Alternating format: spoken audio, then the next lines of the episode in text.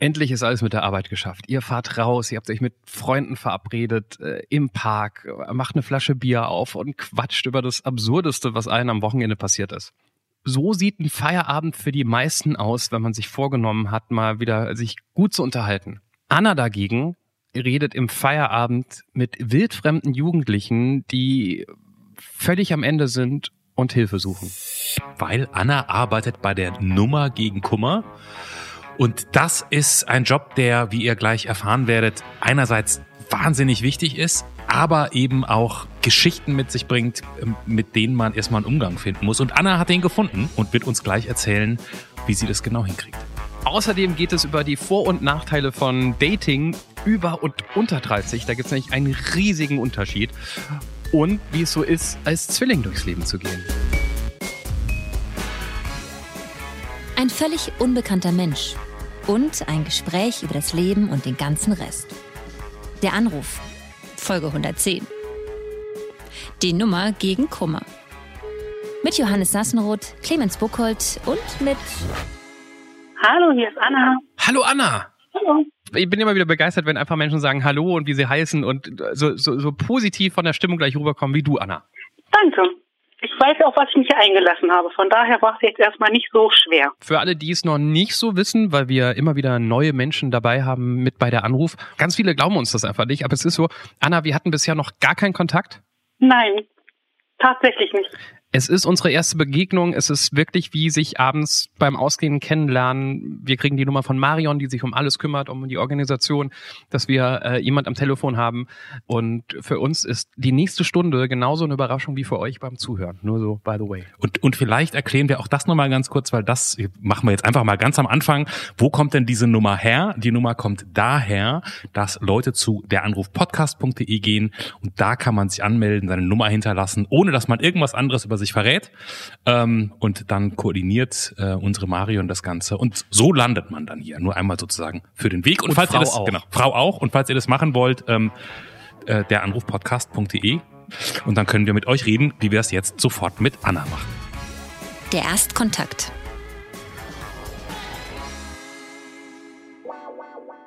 Wie alt bist du? Ich bin 33. Wo wohnst du, Anna? Im Harz, in der Mitte von Deutschland. Was ist dein Beruf? Ähm, ich bin Heilpädagogin. Was zeigt das letzte Foto, das du mit deinem Handy gemacht hast? Äh, da muss ich gucken. Das letzte Foto, was ich gemacht habe, zeigt ein Glas und da sind Lavendelblüten drinne, getrocknete. Nenne einen Moment in deinem Leben, an den du dich häufig erinnerst. Mm, Also so Kindheitsmomente, gerade so zur Weihnachtszeit, so Plätzchen backen zu Hause und also nette Sachen, da erinnere ich mich oft und gerne dran. Wer ist der wichtigste Mensch in deinem Leben? Meine Schwester. Was kann die Anna richtig gut? Mm, Ich glaube zuhören. Was vielleicht für den Podcast Ich jetzt. wollte gerade äh, sagen, es ist jetzt heute eher so mittelgut, aber Mal gucken, woraus, worauf es hinausläuft. gibt es etwas, das du noch nicht erlebt hast, aber das du unbedingt mal erleben möchtest? Ja. Ähm, ein Kind bekommen.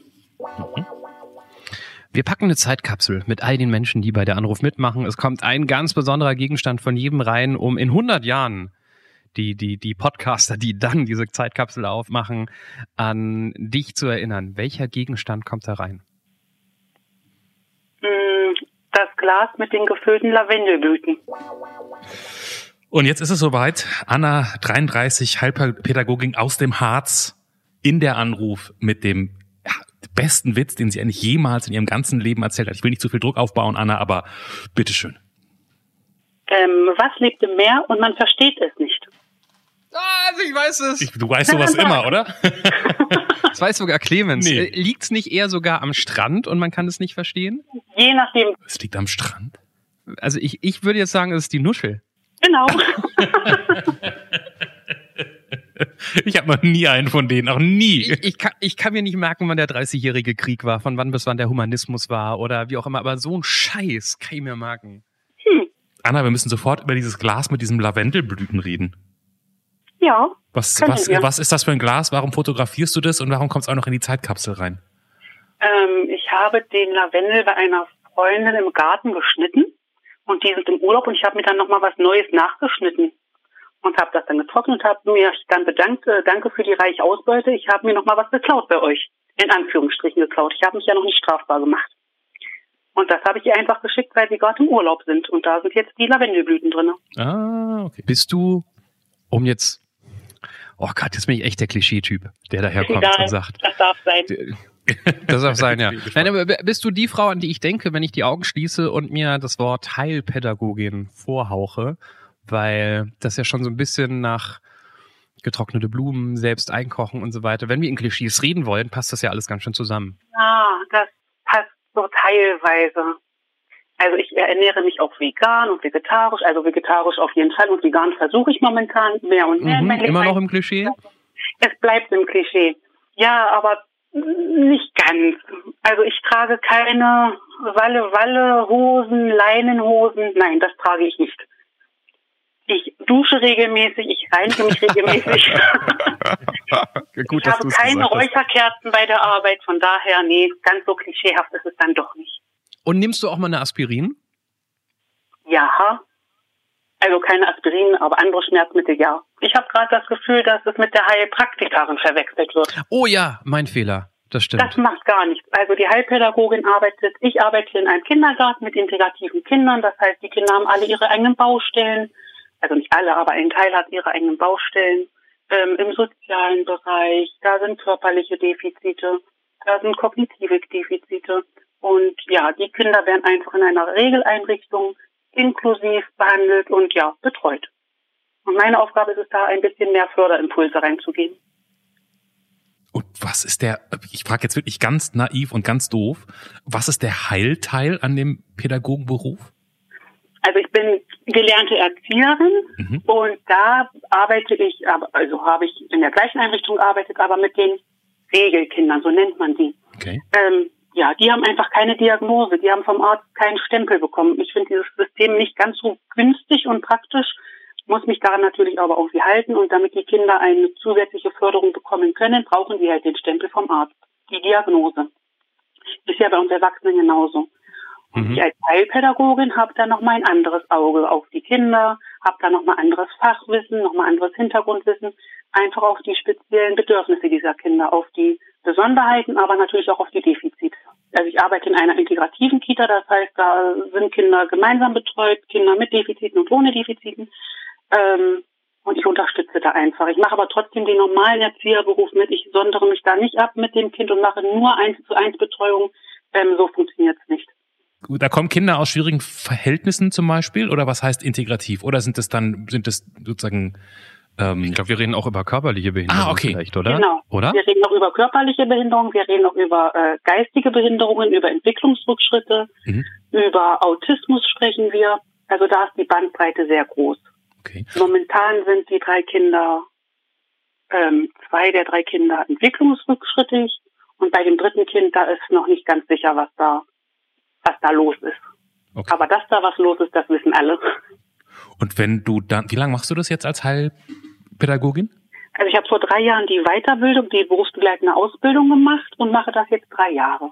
Und kannst du dann sehen, wenn du Kinder dann irgendwann aus der Kita entlässt, ähm, kannst du, siehst du noch ein bisschen, wie der Weg weitergeht? Nee, Ah, eigentlich gar nicht. Wenn dann ganz selten mal so irgendwie am Rande, wenn man sich so mal wieder sieht und wieder trifft und dann ein kurzes Gespräch hat. Aber die Vernetzung zwischen Kita und Grundschule ähm, ist nicht so, wie ich sie mir wünsche. Ah, okay. Und dann kommt das Datenschutzgrundgesetz dazu und dann fällt ganz viel einfach auch komplett raus. Das, das heißt, du dürftest da gar nicht, also eigentlich wird es doch ganz viel Sinn machen, dass du die Verbindung zur Schule hast, oder? Ja, würde es. Wenn ich, ja, okay. Und dann habe ich Schulen, die bedienen zwölf Kitas mit ähm, jeweils drei Kindern. Und dann müssen die Schulen ja aber auch die Zeit dafür haben, um diese Rückmeldungen zu geben und diesen bürokratischen Aufwand. Da scheuen sich ganz viele Schulen, Schulen vor. Und das kann ich auch irgendwo nachvollziehen. Weil du den auch hast, vermute ich. Genau. Das heißt, wie viel, wenn du jetzt einen Acht-Stunden-Tag hast, wie viel Bürokratie steckt in so einem Tag? Mm, Also eine Stunde mit Muss, das dann irgendwie zwischendurch funktionieren sollte, muss. Und wenn dann Förderberichte anstehen, dann ist es natürlich nochmal für den Monat oder für die Woche nochmal mehr. das funktioniert alles irgendwie. Manchmal zwischendurch, manchmal wirklich, wir ziehen uns raus aus der Gruppe. Und ich mache das ja nie alleine. Es sind immer die Kolleginnen dabei, die das Kind mit in der Gruppe betreuen. Und dann wird das als Team gearbeitet. Also, okay, Bürokratie, zu viel. Und ansonsten, gehst du abends nach Hause und bist glücklich oder, oder wie guckst du auf deinen, auf deinen Job? Ich liebe meinen Job total. Ich finde meinen Job toll. Ich mag die Kinder, mit denen ich arbeite. Ich mag die Kollegen, mit denen ich arbeite. Ähm, schwierig werden sind manchmal Eltern. Und ansonsten kann ich an meinem Job nicht viel aus, äh, nicht viel mängeln, nicht viel bemängeln. Ja, es ist manchmal laut, ja, es ist manchmal stressig, aber es gibt genauso viele wunderschöne Momente. Ähm, wir schnappen uns morgens unsere Rucksäcke und gehen einfach raus, picknicken irgendwo, sind den ganzen Tag draußen, den ganzen Vormittag unterwegs, die Kinder spielen, wir können in Ruhe beobachten, ähm, wir können die Sonne genießen und dafür kriege ich einfach Geld, ohne dass ich jetzt ähm, diesen Beruf runterbrechen möchte. Aber genau mhm. solche Momente gibt es und die machen es einfacher in den schweren Momenten, wo dann ganz oh, oh, viel oh. auf einem zukommt.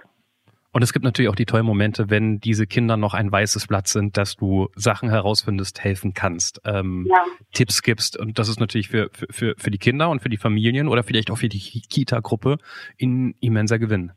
Ja, einfach da nochmal unvoreingenommen reingehen. Nochmal okay. neue Ideen, Inspirationen. Das ist manchmal ganz hilfreich, da nochmal einen neuen Blickwinkel mit reinzubekommen.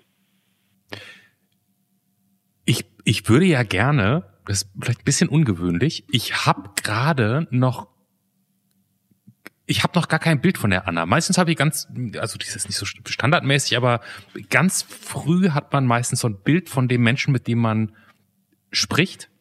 Ähm, natürlich durch deine Antworten im Fragebogen, klar.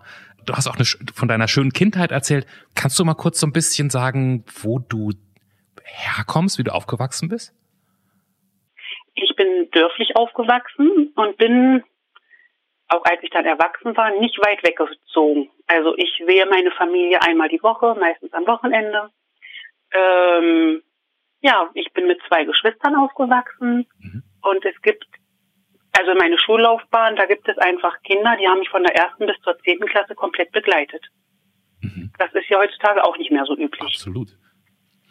Ähm, darf, darf ich zwischendurch kurz fragen, musst mhm. du natürlich nicht sagen, falls das jetzt irgendwie so zu, zu weit ins, wo aus dem Harz kommst du her? Ähm, aus Wernigerode, Halberstadt. Also tatsächlich sehr beschaulich und behütet. Ja. Klingt das so? Ja, das war auch so. Ist das was, wo du auch sagst, da, da wird die Anna auch bleiben? Bis vor einem Jahr irgendwie nicht. Da war noch, oh, nee, ich möchte jetzt auch einfach mal woanders hin und ich brauche noch mal was anderes. Aber momentan ist schon so ähm, der Gedanke, ja, ich bleibe erstmal im Harz und baue mir hier was auf und gucke mal hier, was so noch geht. Die größeren Städte sind halt alle nicht weit weg. Also zwei Stunden im Auto, dann bin ich halt auch in Leipzig oder dann bin ich in Berlin und dann bin ich halt auch in Hamburg. Mhm. Also dadurch sind da sind wir im Harz einfach relativ mittig gelegen in Deutschland und können alles andere gut erreichen. Und ist vor einem halben Jahr was passiert, dass äh, von einem Jahr was passiert, dass du sozusagen dich umentschieden hast und nicht doch noch mal woanders hin wolltest? Nee, eigentlich nicht. So ein bisschen diese Sturm- und Drangzeit, die mit äh, ja, Anfang 30 doch dann relativ spät kam, die war dann irgendwann weg. So diese große Unzufriedenheit mit allem und jeden, die war plötzlich weg. Okay. Aber, wenn ich dir so nahe treten darf, Anna, es fehlt noch was, oder? Was schwebt dir vor? Welche Antwort? naja, wenn du, also ich, wenn du sagst, was du noch vorhast, ist das Kind. Ja. Dann fehlt entweder das Kind oder es fehlt der Mann und das Kind. Sowohl als auch. also beides. Weil wenn du, wenn du Tinder aufmachst, dann kommen da immer die gleichen acht Leute im Harz. Ähm, wenn ich Tinder aufmache, bin ich überfordert und ich habe noch nie getindert. Ah, okay. Mir ist das nicht. da bin ich vielleicht doch äh, ein bisschen altmodisch, das finde ich nicht in Ordnung. Also für, für alle anderen Menschen kann ich mir das gut vorstellen, aber für mich, oh, oh nee, muss man ja auch nicht. Ich erinnere mich nur, dass wir mal mit einer äh, mit mit einer Frau gesprochen haben, die glaube ich irgendwo aus Nordhessen kam und die damals mhm, meinte, mhm, mhm. so sie braucht diese Apps gar nicht benutzen, weil immer wenn sie sie aufmacht, sieht sie immer die gleichen zehn Leute im Umkreis von 50 Kilometern und es sei so ein bisschen witzlos. So die die hätte sie ah. schon alle schon alle abgehakt und und und so. Äh. Das ist ja auch sehr frustrierend dann. Man muss auch irgendwie, ich, ich, ich habe immer gesagt, oh, hätten wir damals Tinder gehabt, das wäre doch alles so viel leichter gewesen und so weiter und so fort. Oh, ich glaube, das, das, das Schlimme an Tinder ist, du musst ja die, die neue Entscheidung treffen, ab wann machst du den Move von, man unterhält sich ganz nett mit jemandem, den man eigentlich nicht kennt und sagt, ja, das ist es mir wert, diese Person zu treffen ist ja auch immer ein Risiko, was man eingeht. Ne? Das ja. irgendwie, also vielleicht auch als Frau noch eher als als Mann, könnte ich so ja. vorstellen. So mit wem äh, trifft man sich da irgendwo? Ich kenne den eigentlich nicht. Das ist nicht ein Freund von einem Freund und wir haben es nicht vorher gesehen. Man verspricht sich dadurch ja indirekt ja gegenseitig, dass man sich so weit cool findet, dass es ein ganz guter Abend werden kann. Es ist eine andere Fallhöhe, glaube ich, als, als früher. Äh, glaube ich immer so. Dann bin ich doch wieder ganz froh, dass ich kein Tinder hatte. Äh, ja, ich kann das. Ich habe einmal so etwas gemacht über eine andere Dating-Plattform und habe mich da mit jemandem getroffen. Aber so das Wahre war es dann doch irgendwie nicht. Es war ganz aufgeregt, ich war ganz aufgeregt im Vorfeld und es war ganz spannend. Und dann sind wir auch länger spazieren gegangen als gedacht. Aber dabei blieb es dann auch irgendwie. Ist, ist Daten wenn man dieses Wort, ich finde, daten klingt immer so schlimm. Aber was gibt's, wie ähm, nennt man es denn sonst? Ist, ich weiß es auch nicht so genau. Kennenlernen, Leute. Sich Männer. Verabreden. verabreden. Sich verabreden. ich ich habe mich schon mit acht verabredet. Das ist was anderes als daten. okay, das stimmt. Sich, äh, also wir wissen alle, was wir meinen. Ist daten mit 33, ähm, ist das, ist das nicht ist äh, Theorie, Doppelpunkt, ist das wesentlich anstrengender als mit 24? Fragezeichen, um die Satzzeichen mitzusprechen. Ich glaube ja. Ich glaube, das ist wahnsinniger, äh, wahnsinnig, wahnsinnig anstrengender als früher, in Anführungsstrichen. Hm, aber vielleicht ist auch einfach die Fallhöhe ein bisschen eine andere, weil mit 33 denkt ja der Otto Normalmensch, ja, da ist schon ein Kind irgendwie geplant oder da oder da ist schon eine Beziehung, die schon gefestigt ist, aber wenn das nicht ist, dann ist das schwierig. Und wem sieht man es denn heutzutage draußen auf der Straße an, dass es halt nicht so ist? Dass dann noch ein Single-Leben ist, dass da noch viel erforscht werden möchte, dass dann noch, ja, die Welt irgendwie bereist werden möchte. Also, mhm. das ist es halt so. Gefühlt ist jeder, der älter ist als 30, vergeben, glücklich, ähm, in Partnerschaft, in Ehe, in Familie. Und gefühlt bin ich der einzige Single auf dieser Welt, was ja de facto ja. nicht so ist. Das kann ja nicht funktionieren. Aber, aber ist, ich glaube, das ist tatsächlich, Anna, ähm, ich will jetzt nicht in deiner Entscheidung, ähm, wo du wann wohin ziehst, aber also ich glaube, Berlin ist zum Beispiel die große Single-Hauptstadt und ich glaube, wenn du jemanden über 30 trifft, geht man mitnichten automatisch davon aus, dass diese, also kann passieren natürlich, gibt's auch viele, aber es gibt auch viele Menschen, die hier äh, Mann wie Frau noch als Single durch die Gegend laufen und wenn ich jetzt eine Frau treffe, die 33 ist, würde ich nicht automatisch denken, okay, alles klar, da ist ja schon die komplette Lebensplanung durch. Ja, das ist das Kleinstadtding. Aber, also es mag schon sein, dass Berlin da vielleicht ein Tick anders ist, aber eine Freundin von mir, die, seit ich sie kenne, eigentlich mehr oder weniger immer, immer Single war, jetzt Anfang 40 und ihr auch irgendwann mit so Mitte, Ende, als man, als man noch gesagt hat, Mitte 30, fing sie auch zu sagen, jeder, der in meinem Alter Single ist, ist in irgendeiner Form damaged good. Ja. Hm. Weil, also die Person ist nicht ohne Grund Single, irgendwas stimmt nicht oder es gibt schon ein Kind und man hat sich getrennt oder ähm, sie sagt, sie nimmt sich da auch nicht selbst raus, sie ist auch nicht einfach. Ähm, ich glaube, man wird ja selbst nie einfacher und ähm, das ist, glaube ich, dann schon schwierig zu daten. Und vor allen Dingen so ein, so, so ein Moment muss ja gleich viel mehr können. Ne? Wenn, wenn du dich irgendwie kennenlernst und das abklopfst, könnte das hier irgendwie mehr sein, ist es ein Date, dann denkst du ja schon gleich in, ähm, ich will jetzt nicht irgendwie ein halb, halb, halbes Jahr investieren, um eine gute Zeit zu haben, um dann zu gucken, ob das irgendwie länger gehen könnte, weil man hat ja ein Leben, man hat ja Freunde und man, man müsste sich ja schon irgendwie vorstellen können, zusammenziehen zu können oder so. Und das finde ich für einen Anfang ganz schön viel, weil wer, wer hat an sowas mit 24 gedacht? Da hatte das alles viel mehr Leichtigkeit, wenn man ja, jemand anderes kennengelernt hat. Genau. Und jetzt ist der Druck irgendwie größer. Ja. Den Partner fürs Leben finden zu müssen, um dann weiterzumachen. Du, du, steigst, du steigst nicht mehr bei null ein. Du sagst, wir, wir müssen schon bei 10 angefangen haben, um im halben Monat bei 100 zu sein. So. Genau. Aber was soll ich damit jetzt rumhadern? Momentan fühlt es sich einfach nicht dramatisch an. Mhm. Ähm, Mutter zu werden zwischen 14 und 40 ist heutzutage irgendwie normal. Irgendwas dazwischen. Ja. Ähm, und von daher, je mehr Stress ich mir mache, desto schlimmer wird es ja gefühlt. Und Druck erzeugt Gegendruck und von daher lasse ich mich vielleicht lieber finden. Vielleicht sehe ich das in einem Jahr nochmal ganz anders. Dann muss ich mir immer mal innerlich manchmal so sagen, nur weil ich einen vollen Kalender habe, habe ich noch lange kein erfülltes Leben. Also ein bisschen Zeit ja, zum ja. Rasten und äh, zum Ausruhen musste schon sein. Gut, der heutige Tag mit dem, mit dem Anruf mittendrin ist vielleicht ein kleines bisschen anders als sonst, aber ähm, nehmen wir mal heute vor einer Woche. Wie sieht dann so ein, so ein Anna-Montag aus? So ein vollgeplackter? Okay, ich ähm, stehe um sechs auf, mache dann so ein bisschen Haushalt, erstmal wach werden, dann mich fertig machen, dann so ein bisschen Haushaltssachen fertig machen, fahre dann zur Arbeit, arbeite dann acht Stunden und dann gucke ich mal, was noch so geht. Also dann gibt es die Möglichkeit, Freunde zu besuchen, ähm, mein Patenkind zu besuchen und mit der was zu machen, ähm, nach zum Kinder- und Jugendtelefon fahren oder zur Nummer gegen Kummer und dort sitzen und vier Stunden mit Jugendlichen telefonieren, die mit sich ein Problem haben, die mit ihrer Familie ein Problem haben oder ähnliches. Also ein bisschen Telefonseelsorge für Jugendliche.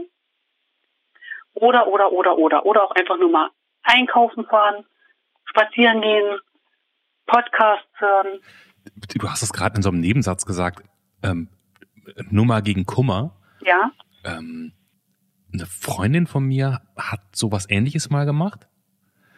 Und die hat so eine, ich glaube, die hat dann immer so abends um neun oder so hat das erst angefangen, so wenn man nachts irgendwie Jugendliche verloren, voller Sorgen, was auch immer, die konnten dann da bei dieser Nummer anrufen. Okay. Ähm, und die hat nach, und die ist ausgebildete Pädagogin und die hat nach drei Monaten gesagt, ich konnte das nicht mehr machen, weil ich ich habe viel gehört, aber ich konnte mit diesen Geschichten nicht umgehen. Ich, das war so hart, was da zum Teil mhm. passiert ist. Ähm, ist. Ist das auch deine Erfahrung? Ja, ist es. Also ich sitze da meistens vier Stunden von 16 bis 20 Uhr, weil sich das einfach für mich mit der Fahrerei am besten lohnt und ich einen guten Einstieg habe. So um von 16 bis 18 Uhr sind ganz viele Spaßanrufer oder Anruferinnen, äh, Kinder und Jugendliche mit einfachen Geschichten.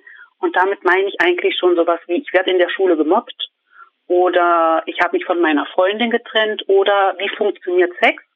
Auch solche Anrufe sind dann da. Ähm, und dann so um 19 Uhr kommen dann so schwerere Anrufe. Und das sind dann die, ähm, die sind spannend. Und dadurch, dass ich weiß äh, und das auch dort gelernt habe zur Ausbildung zum Kinder- und Jugendtelefonberater, wie immer man das auch nennen mag, ähm, dass das ein einmaliger Kontakt ist, dass ich diese Person nie wieder am Telefon haben werde, wahrscheinlichermaßen, ähm, dass das, also dass das sehr niederschwellig ist. Und wenn die Leute auflegen, legen die auf, dann ist das auch in Ordnung, kann ich mich da ganz gut abgrenzen. So der Helfer in mir, der sagen möchte, oh Gott, ich muss dieses Mädchen oder diesen Jungen jetzt aus dieser Familie rausholen, denn dem oder ihr geht so schlecht, das funktioniert ja nicht. Ganz kurz zum Verständnis, das heißt, bei so einer Nummer, da rufen dann Kinder aus ganz Deutschland an, oder? Ja, genau. Ähm, Nummer gegen Kummer ist ja deutschlandweit eigentlich so bekannt, ist eine kostenlose Rufnummer, das läuft alles anonym. Ähm, und dann landen die irgendwann bei uns äh, im Büro. Und dann mhm. telefonieren wir mit denen. Aber das, was du gerade gesagt hast, dieses, äh, die, die rufen nur einmal an, würde in mir viel eher den Druck erhöhen, weil ich habe nur diese eine Chance, um, um, um dem Jugendlichen zu helfen. Das ist ja auch eine gewisse Verantwortung, die, mhm. die man da hat, in diesem Anruf diese Chance zu nutzen. Ja. Oder? Sehe ich das falsch? Nee, nee, das ist, das ist tatsächlich so. Und wenn es dann so schwere Gespräche sind, wie häuslicher Gewalt, sexualisierte Gewalt, ähm, andere dramatische, schlimme Dinge, dann ist es meine Aufgabe, nicht zu sagen, du musst jetzt unbedingt raus aus der Familie, ähm, sondern ich sehe es als meine Aufgabe, diesen Jugendlichen zu bestärken, denn diese Themen betreffen meist Jugendliche, die haben da schon Worte für und haben eine, einen ungefähren Plan, wo sie Hilfe suchen können. Also meine Aufgabe ist es dann in dem Fall, ihn, ihn oder sie zu bestärken, dass das richtig toll ist, dass sie anrufen, dass sie jederzeit wieder anrufen können ähm, dass ich dann wahrscheinlich nicht am Telefon sitze, aber ein anderer Berater, eine andere Beraterin am Telefon sitzt und dass sie dann weitererzählen können oder nochmal neu anfangen können. Und dann gibt es halt die Möglichkeit, auch zum Beispiel E-Mail-Beratung zu machen. Und dann hat man längerfristig jemanden, mit dem man hin und her schreiben kann. Und das heißt eigentlich die Tatsache, dass die Kinder es geschafft haben, überhaupt schon zum Telefon zu greifen, zu verstehen, dass sie Hilfe brauchen und das machen, das ist, ist das schon die erste Schritt auf, auf, auf eine Chance auf Veränderung oder? Ja, genau. Das ist der erste Schritt und darin bestärke ich Sie, dass das genau der richtige Schritt ist. Und die Tatsache, dass du da vielleicht Sachen hörst, die, die, die einfach ganz furchtbar sind, äh, ja. wie gehst du damit selber um? Ähm, ich hatte ein, also wir haben grundsätzlich nach den Diensten die Möglichkeit, jederzeit ähm, eine Kollegin anzurufen oder eine Supervisorin und uns einen Supervisionstermin auszumachen, um das, was gelaufen ist, nochmal nachzubesprechen. Sind es ganz krasse Sachen, wie beispielsweise, ähm, da steht jemand auf der Brücke und springt und ich höre es nur noch tut, tut, tut, weil das Telefon ist dann aus und ich habe wirklich dramatische Angst, dass der sich gerade suizidiert hat. Ähm, dann gibt es tatsächlich die Möglichkeit, äh, die Maschinerie anlaufen zu lassen, dass das rückverfolgt wird. Musste ich aber noch nie machen. Und auch Kollegen, ich arbeite da seit sechs Jahren, mussten das in der Zeit noch nie machen. Okay. Also das ist äh, schon mal ganz gut eigentlich. Mhm. Auch wenn es anonym ist, gibt es da die Möglichkeit, aber das wird wie gesagt super, super, super, super selten genutzt. Mhm. Und dann gab es, wie gesagt, eine Situation von einem Mädchen, die hat mir erzählt, dass sie im Heim lebt und dass ihr da nicht gut geht und dass ihr das sexualisierte Gewalt angetan wird. Ähm, was genau konnte sie nicht sagen. Und dann war das Telefonat auf einmal beendet und das war schwer. Ich habe mit ihr anderthalb Stunden telefoniert, also auch nach um acht noch weiter. Ähm, und dann war sie plötzlich weg. Und da musste ich durchatmen und denken, puh. Das hat lang noch nachgewirkt und da hätte ich gerne geholfen und da hätte ich gerne zurückverfolgt, aber das konnten wir nicht in dem Moment, das konnte ich nicht und das war auch kein Grund, um das zurückzuverfolgen, weil ihr Leben akut nicht gefährdet war. Hm. Schwer zu akzeptieren. Ja. Zwischendurch war mein Gedanke, ach, das war nur ein Scherzanruf, die hat sich das nur ausgedacht. Aber nein, die hat sich das nicht ausgedacht. Dafür war es einfach viel zu viel zu echt in der Stimme. Ich finde, man hört es irgendwann raus, was echte Anrufe sind und was Spaß oder mhm. Fake-Anrufe mhm. sind. Ähm, und das war einfach zu tief, was, was sie erzählt hat, wie sie es erzählt hat, die Worte, die sie gewählt hat, die Sinnzusammenhänge, die sie getätigt hat. Das war hart. Kleine Details, die dann stimmen. Ähm ja. Das ist, ich meine, Clemens hat es vorhin gesagt, ne? Äh, ganz schön viel Kraft, die man da braucht wir hatten mal eingangs gesagt, ne, du, du, du kannst dich da abgrenzen, weil du sagst, das ist ein einmaliger Kontakt. Du musst die bestärken in dem Weg, den sie ja schon eingeschritten haben, nämlich Hilfe zu suchen. Mhm. Aber mehr kannst du da eigentlich auch nicht tun. Trotzdem kann ich mir vorstellen, also würde ich den Job mal, ich meine, wir reden hier mit Menschen, die, die meistens fein sind mit dem Leben, sonst würden sie nicht bei uns anrufen. ähm, ich, ich, ich glaube, würde ich sowas machen, ich, ich könnte das nicht abschütteln. Also noch nicht mal nur in so dramatischen Fällen, wie dass sie auflegt und du denkst so, okay, was ist jetzt hier gerade passiert? Aber dass man ja auch wirklich in Abgründe schaut mit diesen Jugendlichen, in deren Leben. Mhm. Und nur bedingt helfen kann, indem man, ich meine, das ist auch schon, was heißt bedingt, das ist eine wichtige Arbeit, ne? du verstehst mich richtig, aber ja. wahrscheinlich, in mir würde so dieses, oh, ich muss doch wirklich mehr tun können. Ähm, und ich weiß nicht, ob ich so einfach abschalten könnte, wenn, wenn die Schicht rum ist und man nach Hause geht. Also einfach abschalten ist das in diesen Fällen nicht. Ich fahre eine halbe, dreiviertel Stunde nach Hause. Das ist immer ganz hilfreich, um da wirklich nochmal runterzufahren und dann auch gut in die Nacht zu starten, also zu schlafen irgendwann. Mhm. Ähm, ich bin einfach der festen Überzeugung, wenn diese Kinder oder Jugendlichen für sich erkannt, erkannt haben, dass da ein Problem vorliegt, dass sie weitere Schritte gehen werden, dass sie resilient genug sind. Sie haben es geschafft, sich Hilfe zu organisieren. Sie haben es geschafft, es auszusprechen. Und wenn sie so herumdrucksen, dann helfe ich manchmal nach und frage dann oder sage, ähm, mir ist schon klar, das, was du mir gerade erzählst, das hat einen Namen. Und dann sagen sie meistens, hm, weißt du, was das ist? Hm, kannst du es mir sagen? Und dann sagen sie die richtigen Begrifflichkeiten. Mhm. Und dann hoffe ich einfach, dass sie kognitiv dass sie das mit dem Kopf einfach verstanden haben, dass das, was passiert, nicht richtig ist, sonst würden sie ja nicht anrufen. Ja. Ähm, und dass es dann weitergeht für sie. Es ist nicht einfach. Aber ich bin froh, dass sie anrufen. Wie viele leben hinter verschlossenen Türen und Fenstern und rufen nicht an. Und wie viele würden nicht anrufen, wenn's, wenn sie, wenn es nicht anonym wäre, ne? Genau. Das ist ja auch noch ein wichtiger Punkt. Es ist sehr niederschwellig, es kostet nicht, es taucht auf keiner Telefonrechnung auf. Die können jederzeit auflegen, wenn es denen zu bunt wird. Ähm, das ist super Ja. hilfreich. Ja. Habt ihr da als Kinder nicht auch angerufen? Jetzt mal ehrlich. Äh, Ehrlich gesagt, nein. Nee, Nee? wirklich nicht. Ich glaube, ich wusste, also ich, es, es gab in meiner Kindheit auch tatsächlich wirklich keinen Anlass. Ich, nee. Nee. Also wir hatten das in der Schule irgendwann mal so einen Aufkleber bekommen mit der kostenlosen Nummer. Und naja, ich bin nun 33, damals gab es schon Handys in meiner Kindheit und Jugend, aber das hat natürlich alles gekostet. Und dann haben wir die kostenlosen Nummern angerufen und denen da was erzählt. Also ich gehörte auch zu den Kindern und Jugendlichen, die im Ach so, auf Freundeskreis Spaß. Da, Genau, die im Freundeskreis da Spaßanrufe gemacht haben. Äh, Nee, nee, habe ich irgendwie, ist an mir vorbeigegangen. Hm, okay. Das habe ich später beim Radio nachgeholt, das mit dem Spaß anrufen. ähm, ich wollte ich wollte noch ganz kurz auf die Metaebene gehen, nach Mhm. den sehr praktischen ähm, Beschreibungen von dir. Nach all den Geschichten, die du da immer wieder hörst und äh, wie Familien auch kaputt funktionieren und Kinder, Jugendliche darunter leiden. Wie, wie positiv guckst du auf uns alle? Oder negativ oder, oder voller Hoffnung oder weißt du, was ich meine? Hat, hat sich dein Blick auf, auf Menschen, auf Familien, auf, auf Zukunft dadurch verändert? Ich glaube, ich bin da feinfühliger und sensibler geworden. Und habe schon ein Gefühl, auch schon in der Kita, okay, da passt im Familiensystem gerade nicht, nicht alles. Dadurch, dass halt da Geschichten, dass ich da Geschichten gehört habe, kann ich manchmal eins und eins schneller zusammenzählen. Und wenn mir was komisch vorkommt, dann, ja, dann spüre ich da noch mal ein bisschen schneller hinein. Da- Das meinte ich gar nicht. Ich meinte so all, allgemein irgendwie, wenn, Ein Blick Mit so auf Geschichten- Menschen.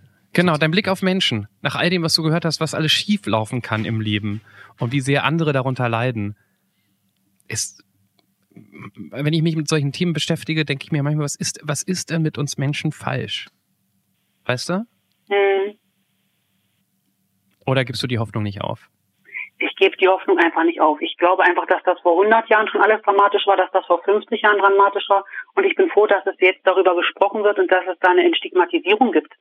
Dass über äh, schwere Themen gesprochen werden kann und dass es auch benannt werden kann. Und dass psychische Krankheiten benannt werden können und dass gesagt werden kann, hey, ich bin depressiv oder ich habe eine Depression. Ähm, ich bin da sehr froh drum, dass man das jetzt so öffentlich schon sagen kann. Und das war ja vor 50 Jahren bei weitem noch nicht so. Ja, das stimmt, das stimmt, da hast du recht. Also ich gebe die Hoffnung einfach nicht auf, dass das alles irgendwann mal ruhiger und entspannter wird. Und vor 50 Jahren gab es auch kein Sorgentelefon. Ah, das weiß ich gar nicht. Oder? Ich weiß es nicht, wann, wann das erste gegründet wurde. Das hat Aber ich 70 glaube, ich glaube es tatsächlich nicht vor 50 Jahren. Ich glaube so in den 1990ern Ja.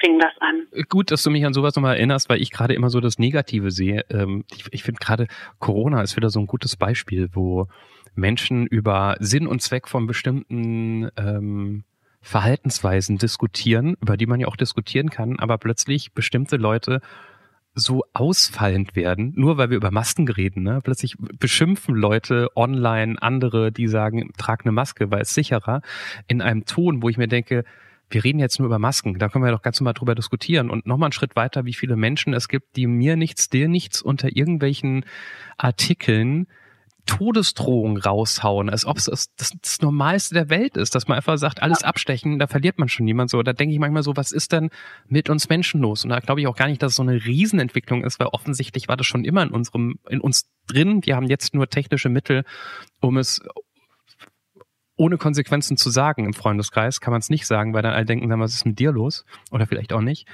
Aber manchmal verliere ich gerade so ein bisschen bei all dem Hass den Glauben. Aber gut, dass du es so siehst. Ähm, ja, diese Corona-Situation finde ich auch als was sehr Besonderes. Ähm, wir waren in der Kita nicht zu Hause. Also wir haben auch die kompletten sch- geschlossenen Tage in der Kita verbracht, weil wir eine Dienstpflicht hatten. Und das hängt uns immer noch nach, uns Pädagogen. Ich habe das Gefühl, es hängt immer noch nach, ähm, ja, dass wir so eingeschränkt waren plötzlich. Wir durften nicht mehr singen, als dann die Kinder irgendwann wieder kamen. Wir durften nicht mehr singen, wir durften das nicht mehr machen, wir durften das nicht mehr machen. Ähm, und das ist halt nur bei der Arbeit. Und außerhalb der Arbeit passieren ja trotzdem noch ganz viele andere Sachen. Und dann hat man natürlich beim Rewe an der Kasse ähm, Diskussion, also ich habe da Diskussion mitbekommen, da habe ich auch nur gedacht, Leute, regt euch mal ab. Es ist eine Maske und es geht gerade darum, dass du einen Einkaufswagen mit reinnimmst. Nichts Dramatisches. Ja, und es, es hat plötzlich so eine, es gibt kein kleines Problem mehr oft, ne? Es eskaliert gleich nach, ja. es ist, es sind gleich die ganz großen Grabenkämpfe, die früher äh, USA und die UdSSR untereinander ausgekämpft haben. Die kämpfen jetzt plötzlich wegen, wegen so einer Maske aus, weil es den Leuten um was ganz Großes geht, so. Die Unterdrückung, so. Und dann denke ich mir, ach, ja. Ich hab, Entschuldigung, musste es irgendwie nur loswerden, hat mich heute wieder sehr beschäftigt. Das hat, glaube ich, auch viel mit Unsicherheit zu tun und die, die Menschen wissen wahrscheinlich auch nicht, wie es jetzt weitergeht. Wie lange müssen wir das alles noch ertragen? Wie lange funktioniert das noch? Kommt jetzt die zweite große Welle oder nicht? Und dann gibt es ja die Möglichkeit, nach innen zu gehen und äh, für sich zu zweifeln und zu hadern oder sich nach außen zu wenden und groß zu aufzutumpfen und zu meckern und zu motzen. Die Möglichkeit haben sie halt. Und die Leisen, die sich nach innen kehren, die merkt man halt nicht. Man merkt ja dann nur die Lauten. Also ich merke ah, dann nur stimmt. die Lauten. Mhm, das stimmt, das stimmt. Ich merke im Freundeskreis, wer sich nach innen kehrt und wer das mit sich ausmacht, aber äh, auf der Straße merke ich das natürlich nicht. Das ist mittlerweile die wichtigste Aufgabe bei allen großen Aufregerthemen, dass die, die, die Mehrheit ist stumm mhm. und man hat immer, immer das Gefühl, die Minderheit, die so laut ist, ist eine Mehrheit und man muss irgendwie den Leuten klar machen, wir sind die Mehrheit. Genau. Boah, das ist, ja. das ist ganz schön pathetisch, aber. Und die, jetzt muss ich noch kurz nachfragen, und die Schwester ist der wichtigste Mensch, weil? Weil wir uns einfach sehr nahe sind. Du hast zwei, ne? Hast du vorhin gesagt. Ähm, ich habe einen Bruder und eine Zwillingsschwester. Ah, oh. ah Zwillingsschwester, okay. ja, irgendwie, ja. Es ist, äh, für alle anderen ist das mal so was total Besonderes gefühlt. Und für mich ist das normal. Und nun ist sie halt auch noch Pädagogin. Das heißt, wir haben einen Teil der Ausbildung auch noch zusammen gemacht. auch das noch. Ihr, ihr, zieht euch aber nicht identisch an, oder? Nein. Nein, das machen wir nicht. aber seid ihr eineig, zweieig? Seht ihr euch sehr ähnlich? Eineig oh. und wir sehen uns sehr ähnlich. Und ähm, ich war mal bei ihr bei der Arbeit und sie ist dann mal kurz rausgegangen und dann kam eine Kollegin und hat mit mir gesprochen, als wäre ich sie. Und ich habe da mitgespielt. Also das funktioniert auch heutzutage noch. Moment, Moment mal eben. Das heißt aber auch, ihr habt eine ähnliche Frisur? Ähm, also sie oh. hat meist halblange offene Haare, also sie hat halblange offene Haare und ich habe meine meist zusammengebunden, weil die länger sind und mich das sonst nervt. Und bei zusammengebundenen Haaren ist es einfach egal, das äh, okay. funktioniert. Okay, aber auch euer Look und so muss ja dann ansonsten, wenn die Kollegen euch verwechseln. Ja. Okay. Ja. Aber das, das geht ja, also die, die Zwillinge, mit denen ich viel zu tun habe, die waren so, die sehen sich sehr ähnlich. Die waren auch mal so diese hier Ratiofarm-Zwillinge, ne? Ja. Kennt ja die, die, die, die Werbung. Ach so, ja, wo, natürlich, klar. Ja, ja. ja die zwei Ratio. Äh, natürlich. Und äh, die waren da auch mal dabei. Aber mir passiert das auch nach all den Jahren, wo ich die kenne. Und ich kann die eigentlich, ich erkenne sofort, wer wer ist. Aber wenn du abends irgendwo stehst, das Licht ist nicht das Beste und man hat schon was getrunken, ist es mir auch schon passiert, dass ich irgendwo nach zehn Minuten merke, fuck, das ist ja die andere. Zum mhm. Glück haben meine Fragen äh, in, äh, haben in beiden, beiden Lebenssituationen gepasst, obwohl ich eigentlich auf was ganz anderes raus wollte, aber zum Glück hat sie es nicht gemerkt. Aber das Schlimme ja. ist, als ich die eine kennengelernt habe, also ich habe äh, Zwilling 1 mal beim Ausgehen getroffen und mich mit der unterhalten und dann kurze Zeit später ist ist ihr ihre Zwillingsschwester eine Kollegin von mir geworden und ich habe oh. so beim ersten Tag ich hingegangen habe mich vorgestellt hey hi wir kennen uns ja wir vor kurzem hier im Club und sie so mhm. nee in einem Ton, wo ich mir dachte, sie denkt einfach, ich bin der größte Idiot, der gerade eine schlechte Anmache gemacht hat mit von wegen hier so. Die war nur aufgeregt und hat halt deshalb nur sehr einsilbig geantwortet. Aber ich dachte mir so, hättest, du kannst doch mal davon ausgehen, wenn Leute zu dir kommen und sagen, hey, wir kennen uns, vielleicht sagst du dazu, ich habe eine Zwillingsschwester, wahrscheinlich kennst du die andere. Genau. Anstatt den Menschen einfach so ein schlechtes Gefühl zu geben mit einem Nein, ja. wir kennen uns nicht. Nun war sie vielleicht tatsächlich aufgeregt. Also das ja, äh, macht man ihr mal zugutehalten. Aber ja, das sage ich ganz oft, wenn mich Menschen angucken und erwarten, dass ich sie grüße. Wir arbeiten auch, ähm, also wir sind beide Pädagoginnen und ich wohne in der Stadt, in der sie auch arbeitet. Mhm. Und da gucken mich einfach Menschen an. Und ich weiß nicht warum. und dann sehe ich, okay, diese Menschen haben ein Kind dabei. Das sind bestimmt ihre Kita-Eltern. Ich grüße mal und sage, ich bin aber nicht äh, der und der, also ich bin nicht meine Zwillingsschwester, sondern ich bin ich. diese Situation gibt es. Und dann gibt es halt auch Situationen, da äh, sind Eltern ganz empört. Wieso hast du mich nicht gegrüßt? Warum? Wieso? Wann denn? Da und da. Das war ich nicht. Ich war meine Zwillingsschwester. Okay, und wann habt ihr schon ausgenutzt, dass ihr euch so ähnlich seht? In Kindheit. Nur in der Kindheit. Also im Erwachsenenalter nie. Niemand zur Prüfung für die andere gegangen, weil man besser gelernt hat oder so? Nee, gar nicht. Das ist unfair und ungerecht, das geht nicht. Das darf man nicht. Och ja, natürlich ist es unfair. aber ich meine, also es gibt schon wenig Vorteile, die man durch Geschwister hat. Und wenn es dann schon mal so welche gibt, dann muss man die auch ausnutzen. Das kann ich mit meinem Gerechtigkeitssinn leider nicht vereinbaren. Das Einzige, was in dem Moment gehen würde, ist, ähm, wenn einer den Führerschein verliert. Oh, aber das wiederum, Ja, aber also, also das jetzt, ist- das ist jetzt redet sie über Gerechtigkeitssinn, aber Ja, da, aber echt, ne? Und dann-. Dann hat halt eine den Führerschein und die andere den äh, Ausweis der anderen. Mhm. Also ich habe dann, so, also mein Führerschein ist weg und ich habe dann ihren Ausweis und ich bin dann halt sie in dem Moment und kann dann sagen, oh, Entschuldigung, Herr Polizist, ich habe meinen äh, Führerschein vergessen, aber hier ist mein Ausweis. Sie können ja nachprüfen, ob ich noch meinen Führerschein habe. Das habt ihr also schon gemacht. ich wollte gerade sagen, du klingst Das sehr haben wir noch nicht gemacht, aber der Plan steht für den Fall der Fälle.